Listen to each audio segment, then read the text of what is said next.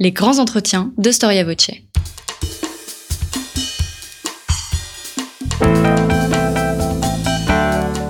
Une émission de la rédaction de Storia Voce.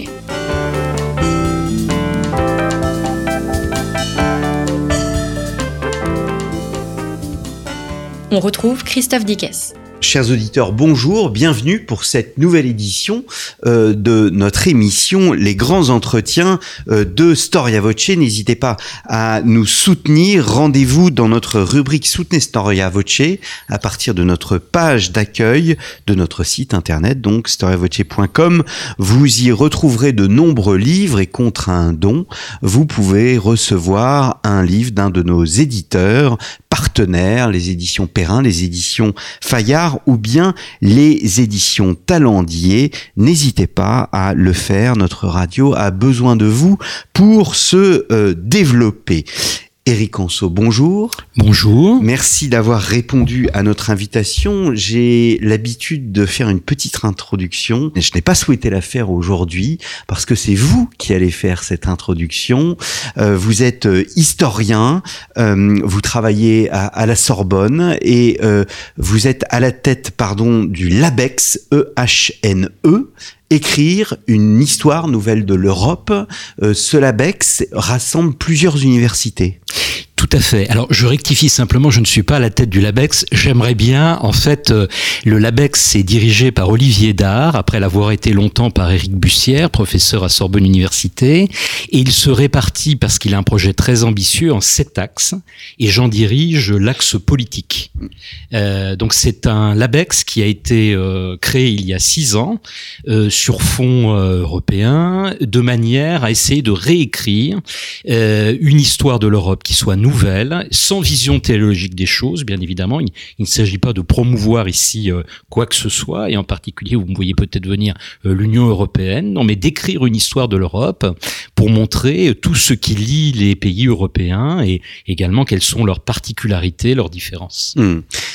Vous venez de diriger avec euh, Henri Temple, euh, donc spécialiste de droit économique et de philosophie, un livre euh, qui s'intitule Qu'est-ce qu'une nation en Europe? avec une couverture, ma foi, assez provocatrice puisqu'on y voit un mur avec des barbelés et tagué sur ce mur quatre mots anglais no borders, no uh, nations, euh, pas de frontières, pas de nation. Alors quand je disais à nos auditeurs que c'est vous qui euh, alliez faire l'introduction, il n'y en a qu'une de possible d'introduction, c'est bien évidemment la fameuse conférence euh, d'Ernest Renan. Nous sommes en 1882. Euh, votre livre, Qu'est-ce qu'une nation en Europe, est un écho à cette à cette euh, à cette conférence, à ce texte de Renan. Euh, et ce livre est issu d'un qu'est-ce qu'une nation en Europe? Ce livre est issu d'un colloque euh, en 2006. Que dit cette euh, fameuse conférence de d'Ernest Renan Qu'est-ce qu'une nation? Alors vous l'avez très bien dit, en fait ce livre euh, part en fait d'une journée d'études davantage que d'un colloque que nous avons organisé voilà deux ans parce que nous nous émouvions du fait que euh, aujourd'hui la nation est très questionnée en Europe et il y a quelqu'un qui voilà en 1882 s'est posé la question de savoir ce qu'elle était en Europe au euh, 19e siècle et sa parole euh, nous paraît aujourd'hui euh, très injustement oubliée. Alors rappelons un tout petit peu les, les faits. Hein. Euh, la France vient de subir 12 ans plus tôt en 1870 l'une des défaites militaires les plus graves de son histoire contre, contre l'Allemagne. Elle a été amputée de l'Alsace et de la Moselle, des régions euh, industrielles extrêmement riches. Donc euh, son patrimoine économique euh, est très affaibli, mais également elle est au 36e dessous parce que se pose véritablement en France une véritable crise de, de civilisation, une remise en cause de tout ce que représente la France. Et dans le cadre d'une lutte avec l'Allemagne, déjà le désir d'une revanche, Ernest Renan va se poser la question de savoir qu'est-ce qu'une nation en France, mais en Europe et dans le monde, en 1882. Euh, il part du constat que s'affrontent à l'époque deux conceptions, euh, une conception identitaire euh, de la nation, très historisée, reposant sur un peuple, une race, qu'on a, est convenu d'appeler la conception allemande, même s'il y aurait beaucoup à en dire, et une conception contra héritée de la Révolution française euh, dans le cadre des idées des Lumières assez rousseauistes, et, c'est la conception française.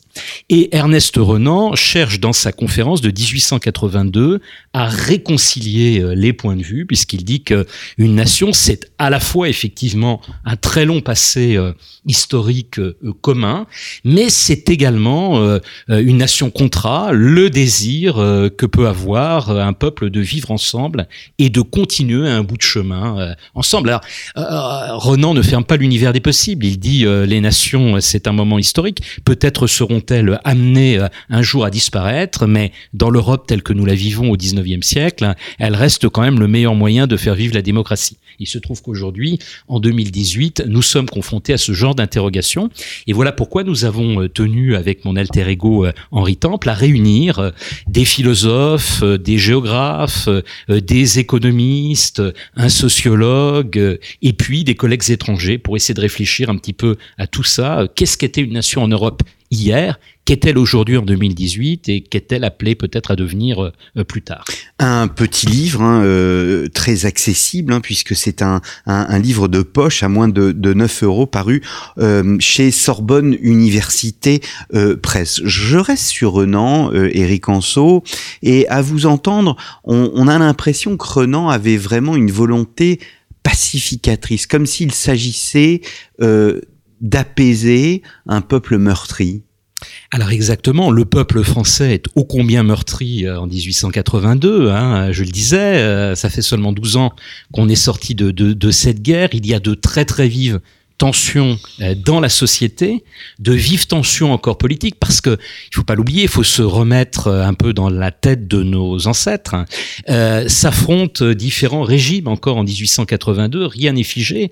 La République est installée depuis 1870, elle s'est installée sur les décombres de l'Empire, mais il y a encore beaucoup de partisans de, de l'Empire, même si le prince impérial en 1879 est mort tragiquement en Afrique et puis, vous avez également des partisans euh, des deux branches des Bourbons, donc euh, des légitimistes et des orléanistes, hein, qui n'ont pas renoncé à rétablir euh, la monarchie. Donc, vous avez toutes ces familles politiques qui se divisent. Une France qui, sur la scène internationale, ne pèse plus grand-chose. Bien évidemment, elle a organisé une exposition universelle en 1878, mais concrètement, Bismarck, le chancelier qui a vaincu en fait la France en 1870, a réussi euh, considérablement à, l'isoler sur la scène internationale. Je dirais même plus. Il se trouve qu'au moment où euh, Ernest Renan prononce sa conférence en 1882, c'est le moment où euh, Bismarck réussit à bâtir euh, la triple alliance, la triplice, à savoir l'empire allemand, l'empire d'Autriche-Hongrie et d'Italie. Donc la France est vraiment isolée sur la scène internationale. Des doutes, une remise en question. Hmm. Alors nous allons revenir bien évidemment au cours de cette émission sur cette définition rhénanienne de la de, la nation, mais peut-être un peu d'histoire. Euh, alors vous êtes l'auteur dans l'ouvrage de Qu'est-ce que la nation française, une perspective historique 1789-1882 donc et 2018, mais peut-être euh, le concept de nation n'est pas un concept moderne, il remonte à l'époque médiévale? Il remonte à l'époque médiévale. Alors pour tout dire, euh, il y a une exception très différente de la manière dont on le conçoit aujourd'hui. Euh, à l'époque, euh, fait nation, par exemple, fait qu'une communauté de gens qui ont les mêmes racines peut se retrouver dans une ville étrangère. Euh, mais il ne s'agit pas forcément d'une nation telle que nous l'entendons aujourd'hui. Je vous donne un exemple que j'aime beaucoup citer. Euh, au Moyen Âge, vous avez à Paris le Collège des Quatre Nations, hein, qui est un, un collège euh, à caractère universitaire hein, pour les pour les étudiants. Euh, et les Quatre Nations, eh bien, ce sont ce que nous appelons aujourd'hui des provinces ou des régions. Donc, vous voyez, c'est le fait de partager une origine commune avec des gens, mais pas forcément bornés euh, par des frontières euh, limitées dans le cadre d'un État. Et en fait, ce concept va évoluer au fil du temps. Alors nous avons certains jalons dans l'histoire de France très très importants euh, qui euh, permettent de dire que à l'époque contemporaine, ce qu'il est convenu d'appeler l'époque contemporaine, nous nous acheminons vers euh, la nation telle que nous la connaissons aujourd'hui. Par exemple, 1214, la bataille de Bouvines. Alors Bouvines, c'est un temps très très fort de la constitution de la de la nation. Hein. Colette Beaune, par exemple, l'a très très bien montré dans une monographie consacrée à, à, Bouvines, et également celle de Georges euh, puisqu'en fait, là, euh, vous avez des gens euh, régnicoles hein, du, royaume de France qui vont se retrouver aux côtés du roi de France pour combattre des puissances étrangères. Donc là, une forme de patriotisme dès le XIIIe siècle. Bien évidemment, 1789 est un temps très très fort, puisque le terme de nation est dans toutes euh, les têtes et euh, toutes les bouches. On se positionne par rapport à la nation ou par rapport au roi. 1790, c'est la fameuse fête de la fédération et c'est l'idée de reconstituer en fait la France par le, par le bas, hein. la nation en fait par les, les communes, par les eh, gardes euh, nationaux, hein. le, le mot est lâché, la garde nationale, et puis 1792, bien évidemment, c'est la bataille de Valmy qui est un petit peu emblématique, et ce cri euh, sur le champ euh, de bataille, vive la nation, mmh. vive la nation. Mais vous, vous montrez bien dans, dans votre texte que le terme peut être polysémique parce que euh, même sans entrer dans la période révolutionnaire, euh, vous donnez la définition du dictionnaire de Furtière. nous sommes à la fin euh, du XVIIe siècle, 1690, et au XVIIIe siècle, vous montrez que deux courants s'affrontent. D'une part, Voltaire et, et d'autre part Rousseau. Oui, les deux grands philosophes des Lumières qui aujourd'hui se font face au Panthéon ont une conception euh, très très différente de la nation et pour tout dire, euh, l'un d'entre eux euh, la chérit et l'autre ne l'aime pas. Celui qui ne l'aime pas, c'est Voltaire, puisque Voltaire est pour une forme d'universalisme au nom de ce qu'il a déjà convenu à l'époque d'appeler les droits de l'homme et ce droit de l'hommisme est un petit peu sans frontières. Donc la nation vient s'interposer je dirais, euh, euh, au sein de l'humanité. Euh, à l'inverse, pour Rousseau, il est très très important de raisonner dans le cadre des nations, puisque c'est dit Rousseau, il utilise à de multiples reprises ce terme de nation d'ailleurs, dans le cadre de la nation que s'épanouit la démocratie. Euh, alors bien évidemment, il y a un jalon supplémentaire que je n'ai pas encore évoqué, c'est le 19e siècle, puisque le 19e siècle est le grand siècle euh, des nationalités qui arrivent à accéder en fait à euh, l'échelon plus grand, qui est celui de la nation, dans le cadre d'États. Et c'est dans le cadre de ces États-nations, comme aspirait à ce que ça le devienne Rousseau, que vont s'épanouir les démocraties, les processus de démocratisation. Hmm.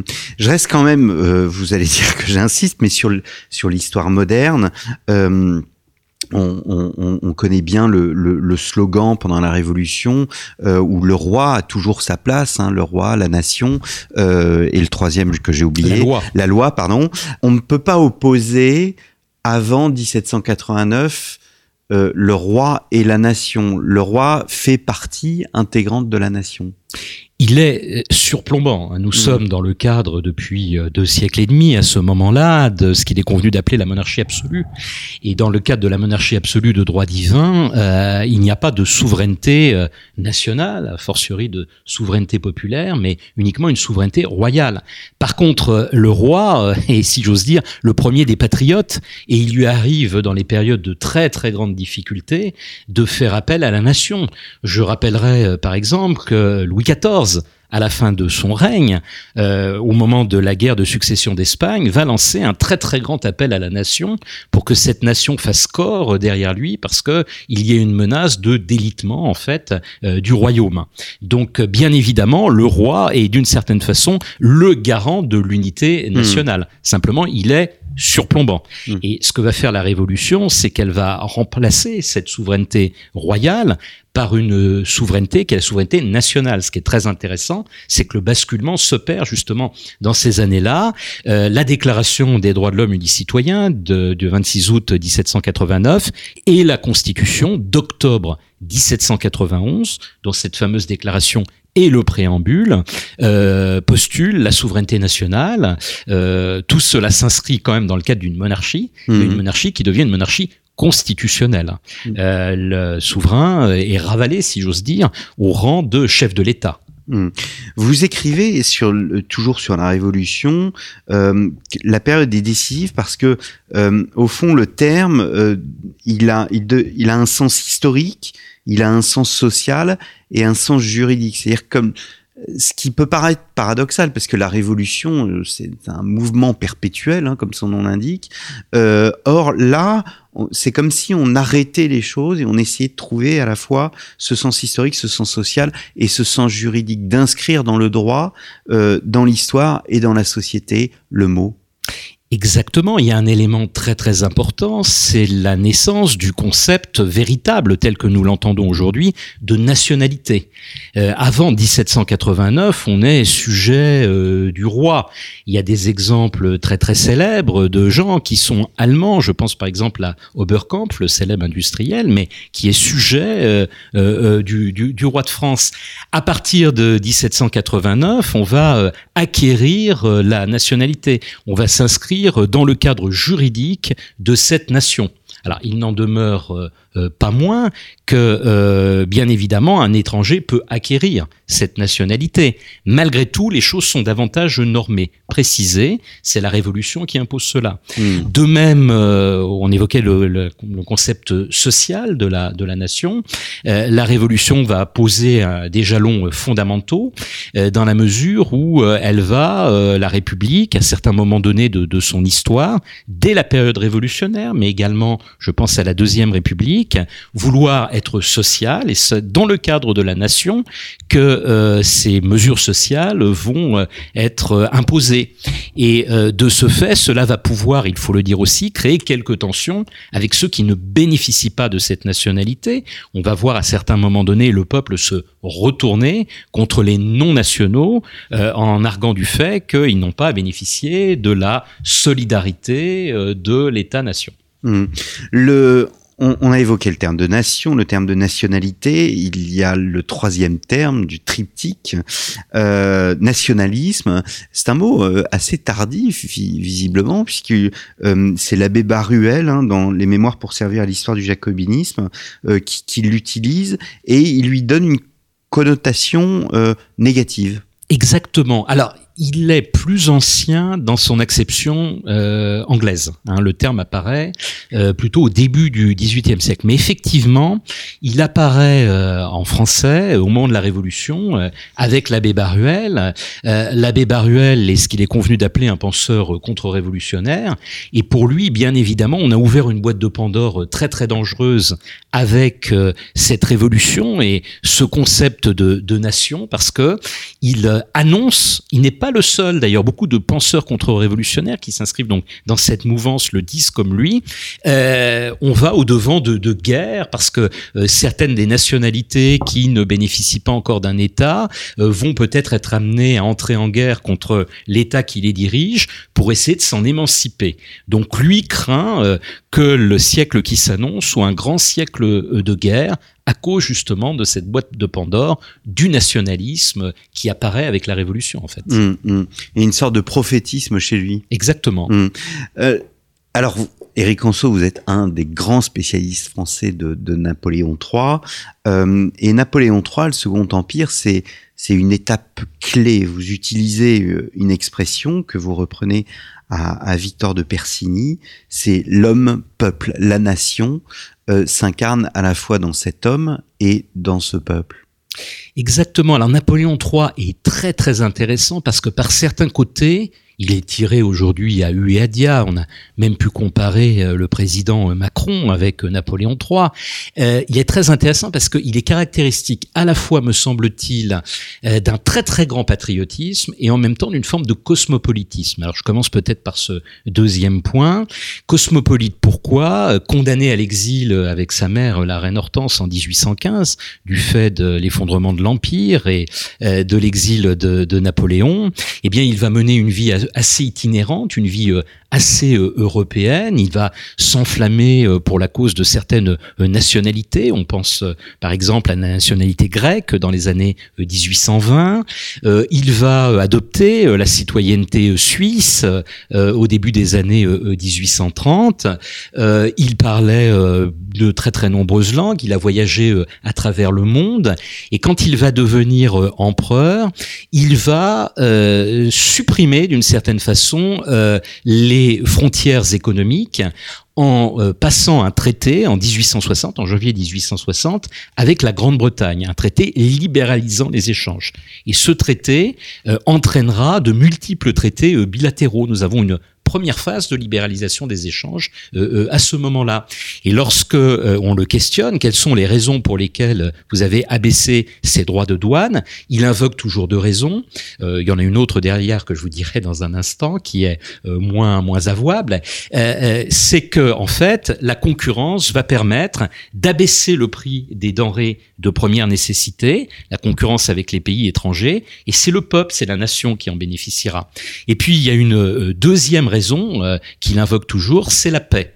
Hein, c'est la paix. Les nations ne se feront plus une concurrence économique forcenée. Certain nombre de guerres du passé étaient dues à cela, et donc euh, on, on, évitera euh, ces guerres tout du moins ce motif parmi les guerres. Puis une troisième raison, une volonté de rapprochement avec la Grande-Bretagne à un moment en 1860 où la France s'agrandit puisqu'elle annexe la Savoie et le comté de Nice et les Britanniques étaient euh, très très vigilants par rapport à ça. Donc vous voyez, quelqu'un qui est relativement cosmopolite, marié avec une Espagnole, Eugénie euh, de Montiro, ayant accueillant à sa cour beaucoup beaucoup d'étrangers. Et en même temps, euh, Napoléon III est un très très grand euh, patriote. Euh, il n'a qu'un mot à la bouche également, c'est le mot de grandeur euh, de la France. Il y a beaucoup de similitudes, me semble-t-il, bien davantage qu'avec le président Macron, avec avec Charles de Gaulle, hein, chez chez Napoléon III. N'oublions pas que son pouvoir est assis sur la souveraineté nationale. Euh, Napoléon III, Louis-Napoléon Bonaparte, est un héritier, lui, de 1789, mhm. ce qui le singularise, par exemple, des monarques euh, euh, d'ancien régime. Et donc, la souveraineté nationale est tout à fait fondamentale et il va éprouver le besoin, nous évoquions tout à l'heure Persigny, de retremper sa légitimité fréquemment dans le suffrage universel masculin. Alors il le fait initialement au lendemain de son coup d'État par un plébiscite. Il le fera un an plus tard au moment du passage de l'Empire en 1852 par un second plébiscite. Et puis après il le fera par le biais d'élections législatives au suffrage universel masculin, il faut le dire, des élections qui sont un petit peu euh, organisées euh, en amont par le biais du système de la candidature officielle. Mais 1870, nouvelle constitution, et de nouveau un, plébiscite. Le plébiscite de 1870 est très très intéressant parce que quand vous questionnez des, juristes, des constitutionnalistes, ils vous disent qu'en fait c'est davantage un référendum qu'un plébiscite, contrairement au précédent. C'est-à-dire qu'en fait, on n'attend pas forcément un oui. Les choses ne sont pas euh, organisées en, en, amont. La question est beaucoup plus ouverte. Et donc, euh, ce plébiscite de 1870 a pu être euh, comparé au référendum remis en vigueur par la Constitution de 1958. Mmh. C'était utilisé sous la quatrième République, mais véritablement mis sur un piédestal par Charles de Gaulle à partir de 1958. Vous évoquiez tout à l'heure, Éric Anso, la, conception allemande de, la nation, sans rentrer dans le détail. Euh, est-ce que vous pourriez justement rentrer dans ce détail à travers euh, le cas de l'Alsace et la Lorraine? Parce que vous expliquez que l'Alsace et la Lorraine, au fond, euh, c'est là où s'opposent deux conceptions de la nation. Tout à fait. L'Alsace et la, Moselle, donc qui sont détachés euh, de la France euh, par le traité de Francfort en 1871, suite à la défaite dans la guerre de 1870, euh, n'ont pas été françaises de toute éternité. Hein, elles sont euh, euh, pour euh, l'Alsace française uniquement depuis le règne de Louis XIV, et pour la Lorraine c'est encore beaucoup plus récent à l'époque, hein, puisque on vient au moment où s'effondre l'empire de fêter simplement le centenaire du rattachement de la Lorraine à la France au Mm. XVIIIe siècle. Et il y a une tradition germanique dans ces pays-là. La Lorraine faisait partie, d'ailleurs, elle, elle conserve dans son nom même le, le terme de la Lotharingie, qui était un espace entre deux entre le royaume des Francs et le royaume des, des, des Germains. Tout ça nous ramène euh, à la à l'empire carolingien. Quant à l'Alsace, elle était pays euh, de germanité. Euh, le dialecte alsacien, la langue alsacienne. Je ne veux pas faire d'ennemis si parmi vos auditeurs nous avons euh, des, des, des Et il. Alsaciens. Et il y en a. Et il y en a. Je n'en doute pas. Vous avez beaucoup de succès. eh bien, euh, s'apparente, qu'on le veuille ou non, bien davantage à l'allemand euh, qu'au français.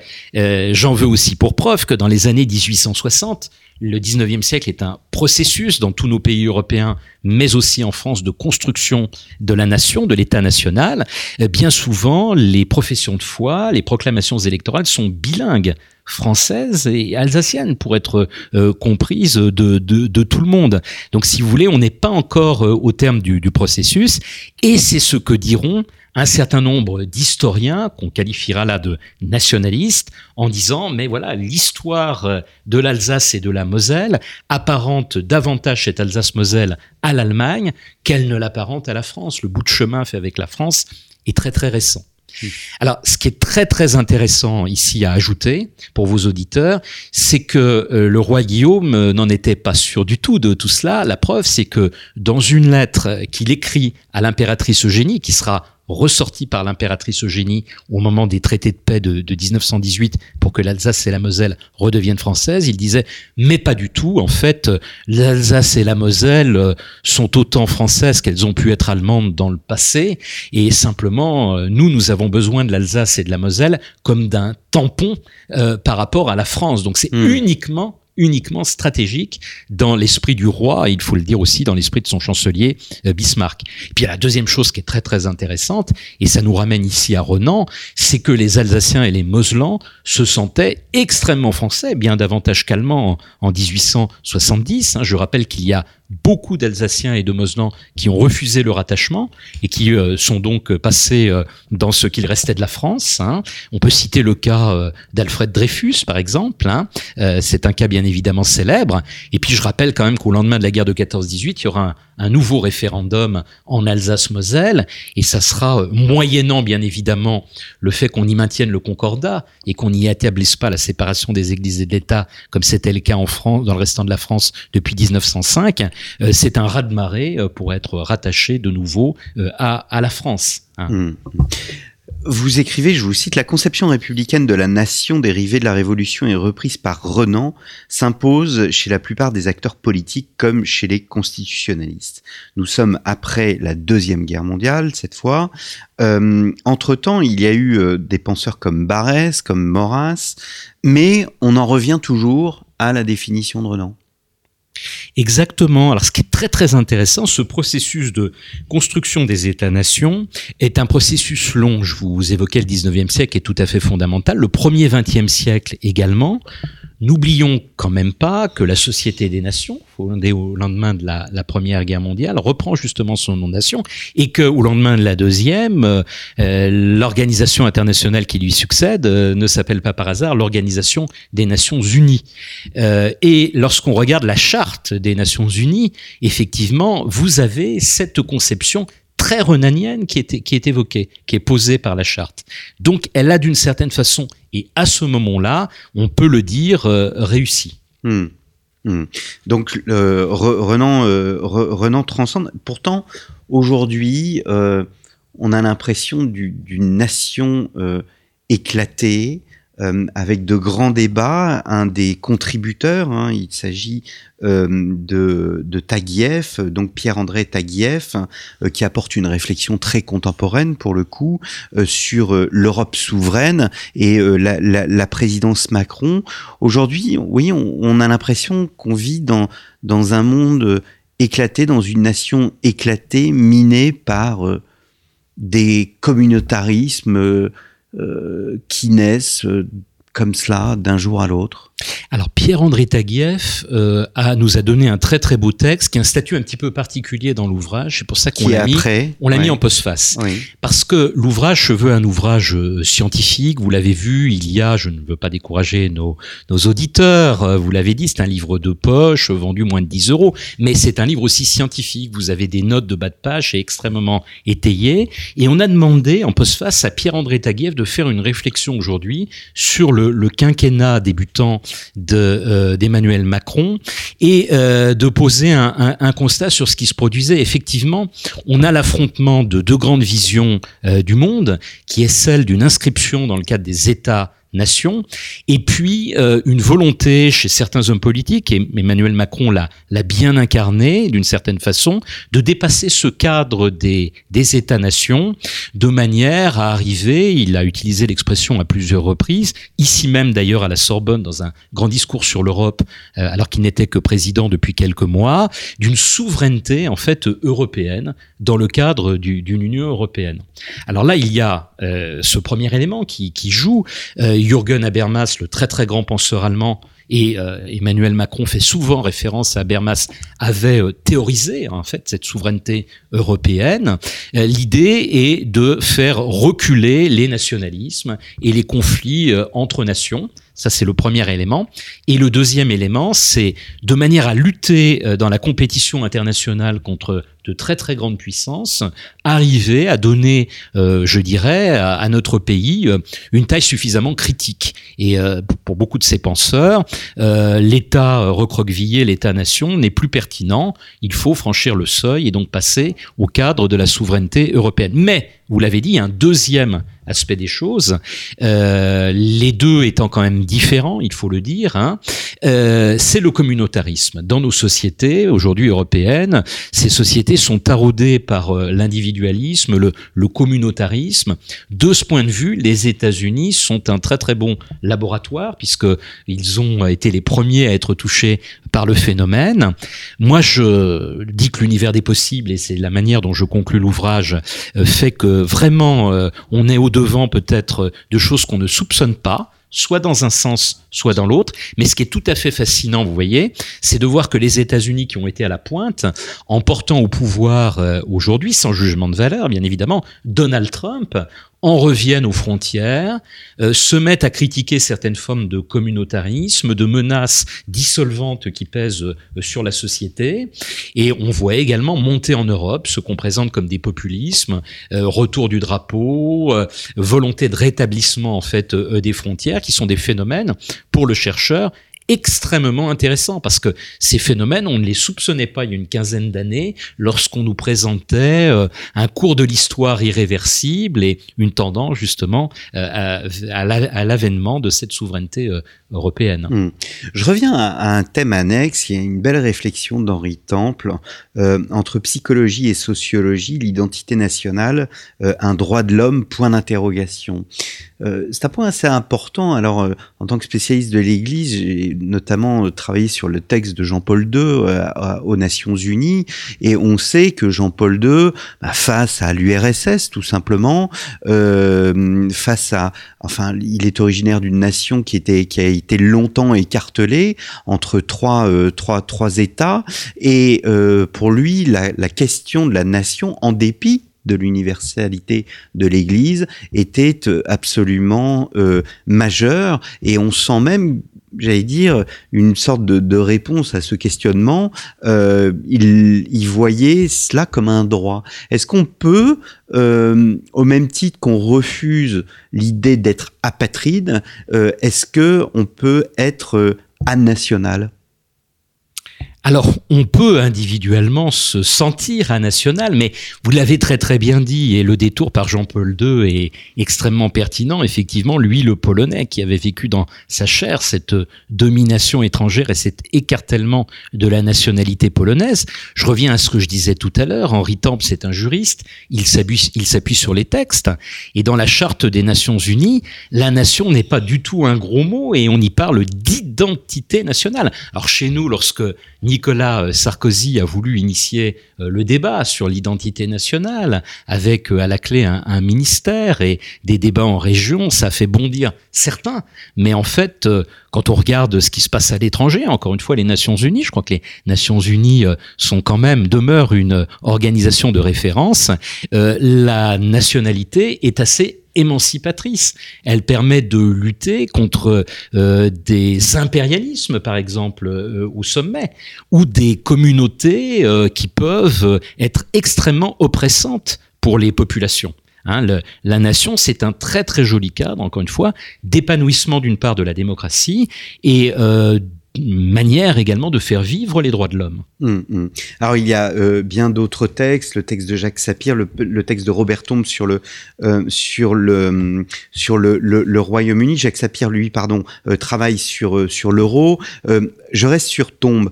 Le Royaume-Uni, justement, euh, l'avantage de cet ouvrage, c'est qu'il ne tient pas à être franco-français, il tient à avoir une approche aussi internationale à travers divers exemples. Et euh, le Royaume-Uni, euh, on a l'impression que là aussi, euh, euh, c'est un, euh, c'est un État-nation qui vit une crise absolument majeure, crise qui a été en quelque sorte décuplée par le Brexit. Exactement. Alors on a voulu, à côté de chapitres, vous l'avez très bien dit, généralistes, avoir des éclairages euh, par des nations différentes. Donc nous, nous en avons quatre. Nous en avons un sur la Russie, euh, comment la Russie se comporte vis-à-vis de nationalités. Euh, il faut parler ici de nationalité, puisque elles n'ont pas accédé au statut de nation. Il y a eu un éclatement de l'URSS, mais certaines nationalités sont dans le cadre de la, la Grande Russie. C'est François Stom qui nous donne ce papier. On a un papier, on en parlera peut-être tout à l'heure, sur l'Espagne, avec ce cas absolument fascinant aujourd'hui de la Catalogne. On a un papier sur la Roumanie, très ancré dans, l'histoire. On vient de fêter euh, cette année le centenaire de la, Grande Roumanie au lendemain de la, Première Guerre mondiale. Et on a ce papier du très très grand historien britannique Robert Tombs, qui est un spécialiste de la France, mais également euh, de la nationalité euh, britannique. Alors, vous le savez sans doute, la particularité du Royaume-Uni, c'est que il y a un emboîtement en fait de nationalités, si j'ose dire. Vous avez la nation britannique et à l'intérieur de la nation britannique, vous avez quatre nations hein, qui qui sont incluses la nation irlandaise, la nation anglaise bien évidemment, la nation galloise et la nation euh, écossaise. Et le Brexit a révélé des tensions. Des tensions pourquoi? Parce que certaines de ces nationalités une en l'occurrence euh, la nationalité euh, écossaise, estimait ne pas avoir suffisamment de droits politique, mmh. mais a révélé également des tensions euh, économiques euh, et sociales, parce que vous avez une forme de renversement aujourd'hui qui s'opère. Les Écossais, qui étaient beaucoup moins riches euh, pendant très très longtemps euh, que leurs voisins, grâce aux hydrocarbures hein, de, la, de la mer du Nord, aujourd'hui ont des, des, des, gisements de richesse absolument incroyables. Et donc, tout ça a révélé des tensions, et le Brexit est assez fascinant, puisque en fait, il y a une carte euh, régionale du Brexit. Vous avez la grande ville euh, mondialisée euh, qui est Londres, qui a voté pour rester dans l'Europe. Vous avez les régions plus pauvres et désindustrialisées de l'Angleterre qui ont voté extrêmement massivement en faveur du Brexit. Et puis vous avez euh, les nationalités, en particulier la nationalité écossaise, euh, qui a voté, elle, pour rester dans le cadre de l'Union européenne. Mm. Donc euh, maintenant, les Écossais arguent du fait que puisque le Royaume-Uni va voler de ses propres ailes, eh bien, ils veulent sortir. Nicola Sturgeon, qui est la première ministre écossaise, parle déjà d'un nouveau référendum en Écosse, de manière à quitter en fait le Royaume-Uni et pouvoir rester de son côté dans le cadre de l'Union européenne. C'est des questions extrêmement complexes et on les comprend bien, me semble-t-il, que quand on fait un détour par l'histoire. Mmh. Alors, autre, euh, évidemment, euh, sur Storia Voce, on, s'emploie à un peu démonter les, euh, clichés médiatiques et les raccourcis médiatiques. vous évoquiez le texte sur la Russie qui est vraiment extrêmement intéressant. On peut avoir une vision de la Russie expansionniste. Or, il y a aujourd'hui un nationalisme russe et en temps de crise, il y a une opinion qui vise justement à, à se dire mais c'est pas le temps de l'expansion, c'est pas le temps de, de payer pour pour la Crimée, pour toutes les toutes ces régions qui qui par ailleurs qui peuvent être pauvres et donc il y a une volonté de recentrer en quelque sorte la nation russe, une chose qui est intégrée hein, de chez, chez Poutine puisqu'il distingue euh, entre euh, euh, les Rousskis et les Rosiskis, c'est-à-dire les Rousskis les ethniquement russes et les Rosiskis les citoyens de la Fédération Russie. Alors effectivement, c'est très intéressant. Le texte de, François Stom est un très beau texte. Vous voyez, je vous disais, euh, notre euh, livre n'est pas seulement pluridisciplinaire, il a voulu donner euh, la voix, la parole à des gens qui pensent différemment. Dans le livre, vous évoquiez tout à l'heure son nom, il y a Jacques Sapir, et Jacques Sapir qui est sans doute bien connu de vos auditeurs, outre le fait qu'il est très défavorable à l'euro, et il intervient avec un texte d'histoire économique sur et d'économie sur l'euro, est aussi, vous le savez, plutôt favorable à la Russie euh, euh, poutinienne. Et à l'inverse, François Stom euh, lui est plutôt hostile a priori. Et que nous dit-elle aujourd'hui avec son regard de spécialiste de l'histoire russe, euh, regard très neutre ici pour le coup, c'est qu'en fait, elle voit, elle perçoit dans la société russe d'aujourd'hui en 2018 deux conceptions qui s'affrontent. Une conception traditionnelle qui vient de très très loin de la Russie tsariste avec l'URSS ensuite et Poutine première manière, qui est une conception très impérialiste en fait des choses, mais il y a également euh, en Russie effectivement le retour en force de euh, la nation, de la nation russe, et euh, elle conclut également sur une ouverture en disant que Poutine est un petit peu à la croisée des chemins, il doit tenir compte également de sa population. Alors il y a au fond de lui sans doute cette volonté expansionniste, vous savez qu'il a maintenant beaucoup les regards euh, tournés vers l'Asie et vers l'Extrême-Orient avec de nouveaux partenariats avec la Chine, et en même temps il y a ce regard tourné vers l'Europe, vous évoquiez tout à l'heure euh, la Crimée, euh, et ce regard tourné également vers sa population. Et donc euh, un revival en fait de la nation russe qui est très très perceptible aujourd'hui, bien malin celui qui peut dire vers quoi va pencher en fait Poutine dans les dans les années et les mois qui viennent. Peut-être penchera-t-il en fonction de la réaction qu'auront les Européens vis-à-vis de lui. C'est possible. Mm. J'entends par Européens, Européens de l'Ouest. Eric on arrive peu à peu au terme de cette émission. Euh, peut-être un dernier mot. Euh, vous, vous dites dans la conclusion de votre texte, aborder la question de la nation française, c'est donc en définitive soulever presque autant de problèmes qu'on cherche à en résoudre. Et on voit à travers la Russie, à travers l'Angleterre, euh, mais aussi à travers la Roumanie, que, que, que, la question est, vraiment complexe et qu'on ne peut pas l'aborder comme cela euh, avec euh, des, des, clichés. Plus loin, vous écrivez pour maintenir dans l'avenir la cohésion nationale, il faudra au sommet une volonté politique, la définition d'un cap et une capacité de rassembler et à la base et en écho, la volonté de continuer à partager un projet commun de vie en société qui ne soit pas oublié du passé. L'univers des possibles est totalement ouvert. L'univers des possibles est totalement ouvert, mais au fond, dans vos derniers mots, euh, on sent que vous souhaiteriez qu'on revienne à une définition rhénanienne de la nation. Ah, bien sûr, parce que encore une fois, je reviens à ce que je disais dans mon propos liminaire, on ne peut pas concevoir la démocratie hors de la nation. Alors qu'on le veuille ou non, qu'on soit patriote ou qu'on ne soit pas patriote, et euh, vous avez euh, de gens qui des gens qui viennent de la gauche et euh, pas forcément d'ailleurs d'une gauche patriotique qui conçoivent qui conçoivent aujourd'hui qu'on a été peut-être trop loin et qu'on est en train de perdre tous les leviers en fait qui faisaient euh, notre souveraineté, nos marges de manœuvre, notre indépendance. Et tout cela rejaillit bien évidemment sur le social.